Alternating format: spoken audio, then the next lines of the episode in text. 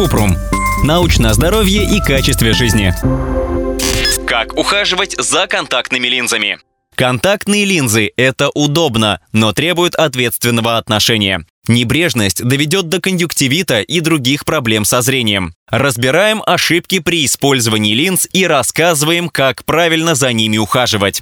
Не носить линзы дольше указанного срока. Самый безопасный тип линз – однодневные. За ними не придется ухаживать. Нужно только чистыми руками правильно надевать и снимать новую пару каждый день. А вот многоразовые контактные линзы требуют тщательного ухода.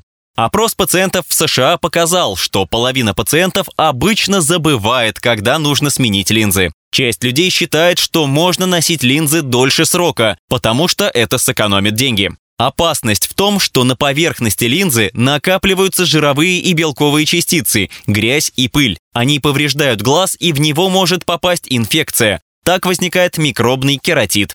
Вначале глаза зудят и гноятся, затем зрение падает. В худшем случае человек может ослепнуть. Когда линзу долго носят, ее материал перестает пропускать кислород. Она плотнеет и сдавливает роговицу, глаз краснеет и отекает, появляется резь. Так возникает синдром сухого глаза, ячмень и неоваскуляризация роговицы. Это когда сосуды прорастают в роговицу. Чтобы не забыть обновить линзы, надо поставить напоминание на телефон.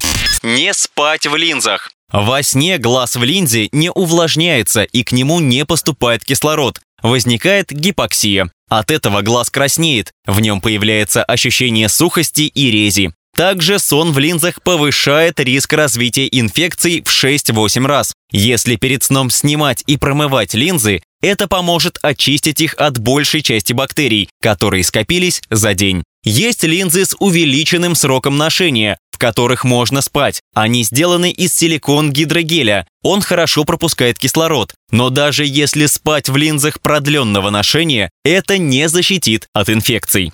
Некоторые виды гидрогелевых линз можно носить 7 дней подряд, но при любом дискомфорте надо их сразу снять. Лучше после 10-15 часов ношения линз менять их на очки, чтобы давать глазам отдохнуть. Не мочить линзы водой. Для хранения или промывания контактных линз подойдет только специальный раствор. Правило «никакой воды» касается и контейнеров. Промывать их можно только раствором. В линзах не стоит плавать в бассейне или мыться в душе. Если линзы намокли, лучше их сразу снять и оставить на ночь в растворе. От воды линза набухает и прилипает к глазу. От этого на нем могут появиться микроповреждения, в которые попадут паразиты из проточной воды. Так акантомеба проникает в поврежденный глаз, питается тканями и вызывает редкое, но опасное заболевание – акантомебный кератит. Его трудно вылечить, а в запущенных случаях оно ведет к слепоте. Нельзя долго пользоваться одним контейнером и раствором. Чтобы снизить риск инфекции, Американская академия офтальмологии советует ежедневно обновлять раствор в контейнере, не смешивать старый и новый растворы, менять контейнер каждые три месяца. Когда сняли линзу, не класть сразу в контейнер. Бактерии накапливаются на поверхности линз, и если их не очищать, можно занести инфекцию в глаз. Поэтому перед тем, как положить линзу в контейнер, надо вымыть руки, капнуть на подушечку пальца раствор и протереть линзу. Так вы удалите отложение с поверхности. Есть растворы, при использовании которых линзу можно не протирать. На них написано «No rub and no rinse» или уход без механической очистки. Но есть исследование, согласно которому лучше всегда протирать линзу пальцем вне зависимости от того, какой раствор. Вреда это не принесет, а риск развития инфекции снизится.